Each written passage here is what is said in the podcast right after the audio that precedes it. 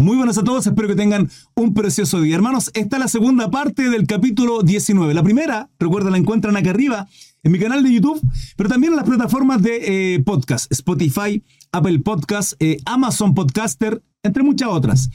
Si ha sido de bendición para ustedes, les agradecería. Suscríbanse a mi canal de YouTube, síganme en el resto de redes sociales. Recuerden, Estudios Bíblicos 21 a 15, horario en Chile. Que esta, este resumen que viene, esta segunda parte, sea de edificación y bendición para ustedes. Jesús bendice a los niños. Mateo 19, 13, 14 y 15. Dice, entonces le fueron presentados unos niños para que pusiese las manos sobre ellos y orase. Y los discípulos le reprendieron.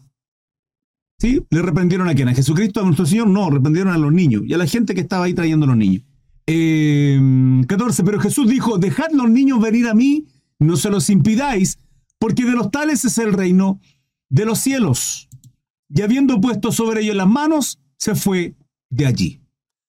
Eh, tres versículos simplemente tiene que ver con la inocencia de los niños. ¿sí? De los tales es el reino de los cielos. ¿Qué significa eso? Hermanos amados, eh, los niños son inocentes. Lo he explicado en muchas ocasiones. Lo que hace que nosotros tengamos pecado es la conciencia de saber que estamos pecando. De saber que la ley me dice no hagas esto y yo lo hago. Eso yo yo ya soy consciente de que eso no lo debo hacer. ¿Qué pasó acá? Que eso no lo debo hacer y por consecuencia al hacerlo estoy pecando, estoy transgrediendo la ley de Dios. Pablo lo describe en Romano. Un niño, un bebé, no necesita ser bautizado para arrepentimiento de pecado porque no hay pecado y por consecuencia son puros. ¿Sí? Y acá está hablando de que de los tales es el reino de los cielos. Nosotros en Cristo hacemos lo mismo. Al recibir a Cristo, al confesar nuestros pecados, Él nos limpia, Él nos purifica. Y somos así. Ahora, todo lo que abarca ser un niño, la inocencia, el corazón puro, la fe, el creer, el, el confiar, y quien, tenga hijo a lo mejor ha lanzado su hijo hacia el cielo y contento y alegre y para ellos es una fiesta o el que se lance en una plataforma mucho más alta y papá lo recibe. Es la confianza que depositan nuestros hijos de nosotros. Esa confianza está solamente en aquellos que son como niños y la palabra nos demanda a ser como niños. Confiar absolutamente, a tal punto de que, versículo 17, cambio pantalla acá en Facebook, viene lo siguiente. El joven rico y con esto eh, finalizaríamos este capítulo 19. Dice, 19 del 17 al 30. 16, perdón. 16. 19, 16. Entonces vino uno y le dijo, maestro bueno, ¿qué bien haré para tener la vida eterna? ¿Qué bien haré? ¿Qué tengo que hacer? Él le dijo, ¿por qué me llamas bueno? Ninguno hay sino uno, Dios. Mas quiere quieres entrar en la vida, guarda los mandamientos. Acá hay que destacar dos cositas. Versículo 16, Maestro bueno. Y el Señor le dice, bueno, hay uno solo, Dios. ¿Por qué el Señor Jesucristo, que fue bueno, correcto, perfecto, no dijo que también le da bueno si Él es Dios? Simple. Porque acá la referencia de que bueno es uno solo y es Dios, le está diciendo a Él que Él no es bueno, que Él no, que él no es bueno, que Él es malo. ¿Sí? que bueno hay uno solo y ese es Dios. ¿Por qué motivo? Porque lo que viene a continuación le dice, más quiere entrar en la vida, guarda los mandamientos. Y él dice, le dijo, ¿cuáles? Jesús le dijo, no matarás, no adulterarás, no hurtarás, no darás falso testimonio, hermano. Esto tiene que ver con lo que los tres versículos anteriores hace un niño. Un niño no hace estas cosas, un niño no adultera, un niño no mata. Sí, por eso está ese esos tres versículos previo a esto del joven rico. Y que el joven rico le dice maestro bueno y él le dice no bueno, hay uno solo. Para decirle a él que se cree bueno. Hermano Cris, ¿cómo sabe que él se cree bueno? Porque mira lo que ocurre. No adulterará, no hurtará, no dirá falso. honrarás a tu padre y a tu madre y amarás a tu prójimo como a ti mismo. Y el joven le dice, todo esto lo he guardado desde mi juventud. ¿Qué más me falta? ¿Qué está diciendo? No, si yo soy bueno, he hecho todo eso, he guardado toda la ley perfectamente, hermano, todo. Todo. Por eso Jesús, sabiendo quién es, le dice, bueno, hay uno solo. Ser estricto rigor ya le está anticipando que todo lo que le va a decir no sirve de nada. Y no sirve de nada, porque todo lo ha guardado. Mentira, hermano. Ninguno puede guardar la ley. Ninguno. Ninguno puede perfectamente ser cumplidor de toda la ninguno, nadie, solo Jesucristo, nadie más, y por eso Él pudo entregarse en la cruz siendo justificado nosotros y cada uno de nosotros por medio de su sacrificio. No hay otro. Pero él cree que haber guardado toda la ley, él cree haber cumplido todo. ¿Qué más me falta? O sea, lo he hecho todo. Soy súper bueno, soy perfecto. Hermano, la incapacidad que tenemos de no reconocer nuestro pecado, si usted no es capaz de reconocer su pecado, si no somos capaces de quebrantarnos delante de la presencia del Señor y pedir perdón, confesando el pecado, hermano, vamos a estar amarrados y esclavizados ahí eternamente. Por eso tenemos que confesarnos delante de nuestro Dios, en la intimidad, en lo privado, en lo oculto, cerrada la puerta, donde nadie nos ve, porque mi Padre que lo ve el secreto, dice la palabra, ¿quién nos exaltará? Nos honrará en público, dice nuestro Señor Jesucristo, en Mateo capítulo 6, la oración. Pero en el huerto de Edén ocurrió lo mismo, hermano. Adán y Eva pecan. Sí, Adán, ¿qué has hecho? No, es que la mujer que me diste, tirando la pelota, hermano, hazte cargo, Adán, falta pantalones. Como dice mi esposa, amárrate los pantalones con alambre púa, hombre. Hazte hombre. ¿Qué dice? ¿Echándole la culpa a la mujer? Eva, Adán te echó la culpa, o sea, este cabezón, Eva, ¿qué hiciste? Porque Adán dice que toda la culpa la tuviste tú. No, pero si, pero si la serpiente. Hermano, tirando la pelota y la serpiente. ¿No somos capaces de reconocer nuestros errores? No somos capaces. Así de malo y perverso somos. Y acá está ocurriendo lo mismo. El Señor le dice, tienes que guardarlo. Eh, no, todo, todo. ¿Qué más me falta? Bueno, te falta algo, dice Jesús. Si quieres ser perfecto, anda y vende todo lo que tienes y dalo a los pobres y tendrás tesoro en el cielo. Y ven y sígueme. Oyendo el joven esta palabra, se fue triste porque tenía muchas posesiones.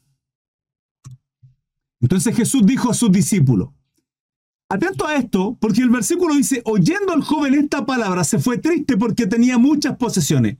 Por eso se le llama el título el joven rico, porque tenía mucha riqueza, era muy adinerado. Cuando digo atento a esto, este versículo 22 dice, oyendo el joven esta palabra, se fue triste porque tenía muchas posesiones. El versículo 21 el Señor Jesucristo le dice, si quieres ser perfecto, anda, vende todo lo que tienes y dalo a los pobres y tendrás tesoro en el cielo, y ven y sígueme. Y oyendo esta palabra se fue triste. Se fue triste. ¿Aceptó lo que el Señor le dijo? Aparentemente no, porque se fue. Digo, aparentemente no. ¿Por qué? Porque puede haber un final para esta historia.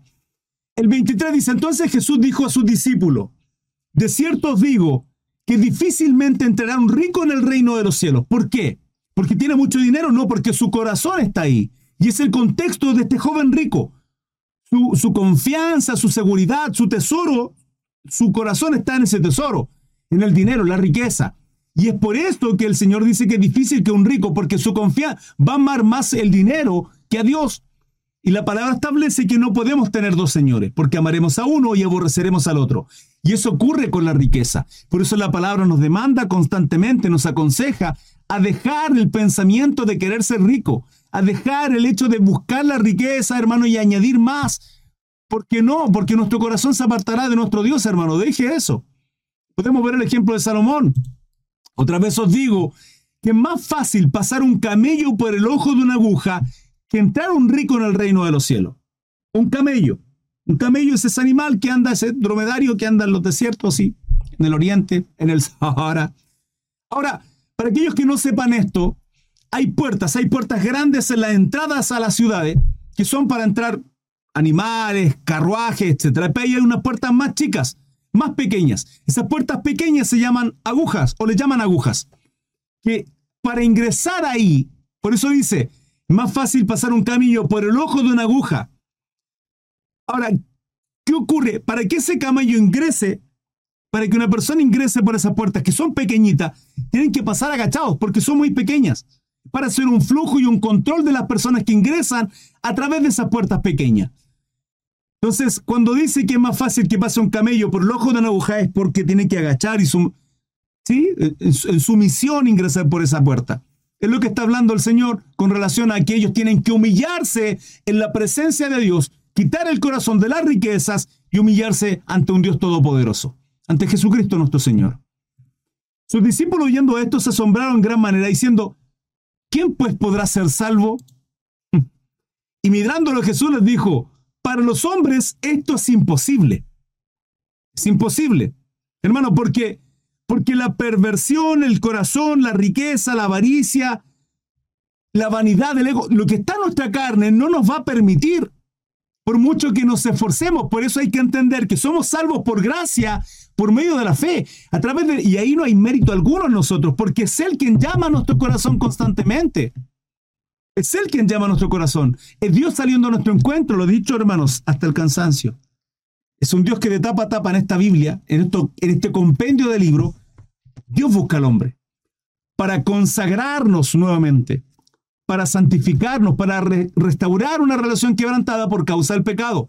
Y en este caso, a causa de Jesucristo. Él llama a nuestro corazón, Apocalipsis 3:20, aquí yo estoy a la puerta y llamo. Es nuestro Dios buscándonos constantemente, al punto de enviar a su Hijo Jesucristo. Entonces, para los hombres esto es imposible. Estamos imposibilitados de buscar a Dios, imposibilitados. Mas para Dios todo es posible. 27. Entonces, respondiendo Pedro, le dijo, he aquí nosotros lo hemos dejado todo y te hemos seguido. Mire, Pedrito, qué méritos, Pedrito, ¿no? ¿Qué pues tendremos? 28. Y Jesús le dijo, de cierto os digo que en la regeneración, cuando el Hijo del Hombre se siente en el trono de su gloria, vosotros que me habéis seguido también os sentaréis sobre doce tronos para juzgar a las doce tribus de Israel. Imagínense la honra, hermano. Y cualquiera que haya dejado casas, o hermanos, o hermanas, o padre, o madre, o mujer, o hijos, o tierra, por mi nombre, recibirá cien veces más y heredará la, la vida eterna. Termino con el 30. Pero muchos primeros serán postreros y postreros primeros. Acá ese misterio tiene que ver con eh, posterior a todo lo que conocemos hoy como ciudadanía, mundo. Sí, Maranata, Cristo viene a restaurar todo, hermano, y a quitar el pecado, la tristeza, la angustia, por una eternidad en su gloria a eso está haciendo referencia aquello. Ahora, el 29. A mi pantalla por acá por Facebook. El 29 dice, cualquiera que haya dejado casa, hermano, hermana. Cuando el Señor dice que aquellos que buscan la vida, la perderán. Pero aquellos que pierdan la vida por causa de nuestro Señor Jesucristo, hallaremos vida eterna. Tiene que ver con eso, hermano. Tiene que ver con, yo tengo que amar a Dios por sobre todas las cosas. No se trata de aborrecer, no, no, es que Dios me esté mandando a través de la escritura a mi Señor Jesucristo aborrecer a mi esposa, aborrecer a mi padre, aborrecer a mis hijos. No, no, no. No se trata de eso, hermano. Se trata de que yo no puedo, no puedo.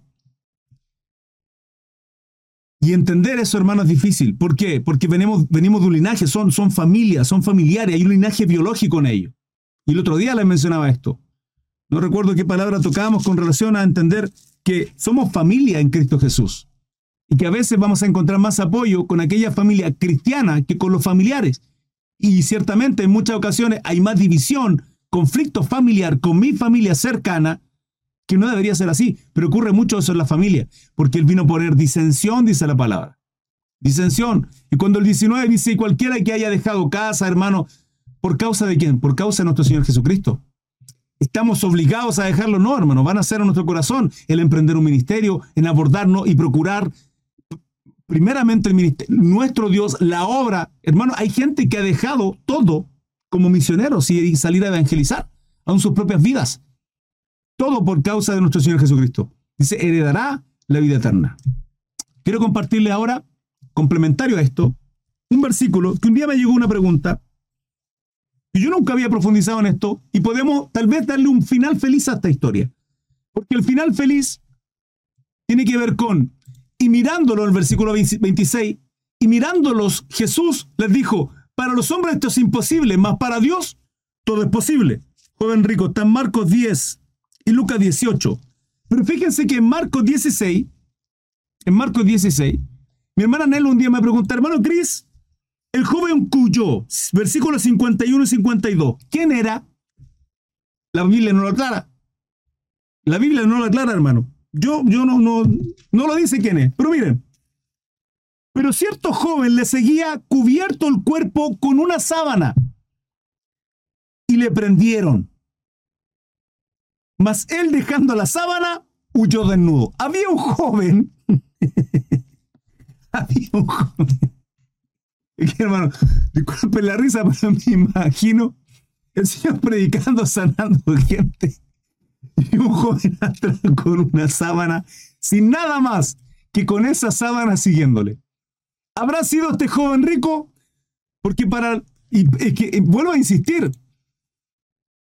Dice el 22, oyendo el joven esta palabra, se fue triste porque tenía muchas posesiones. Se fue, pero no dice qué más ocurre con él. Y luego el Señor dice, en el 26, para los hombres esto es imposible, mas para Dios todo es posible. Y si Dios quebrantó el corazón de aquel joven, y aquel joven que le seguía con una sábana era el joven rico, mi hermana Nelma me dice después, hermano, ¿habrá sido el joven rico? No lo sé, la palabra no lo dice, puede ser. Puede ser. Abran chat, hermano. Escucha sus comentarios. Bueno, los leo. Ustedes saben a lo que me refiero. Dudas, preguntas, consulta. Estoy a su disposición. Y es así como finaliza, hermanos amados, este capítulo 19 con mucha enseñanza, de mucha bendición. Lo pasamos increíble. Recuerden, hermanos, lo que subo en mi canal de YouTube y las plataformas de podcast solamente son resúmenes. Vale decir la lectura de la palabra y una pequeña exhortación. Hay tiempo de preguntas, dudas, consultas, risas y muchas cosas más que se dan a lugar en los en vivo, por lo cual hago un llamado. Están cordialmente invitados. 21 a 15 horario en Chile. 21 a 15 horario en Chile, en las cuatro plataformas, Instagram, TikTok, Facebook y YouTube. No se los pierdan. Plataformas principales, TikTok y Facebook.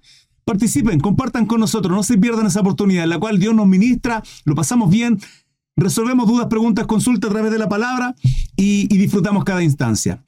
Que Dios les bendiga. Gracias por seguirme en mis redes sociales. Que tengan un precioso día. Hasta luego. Chao, chao.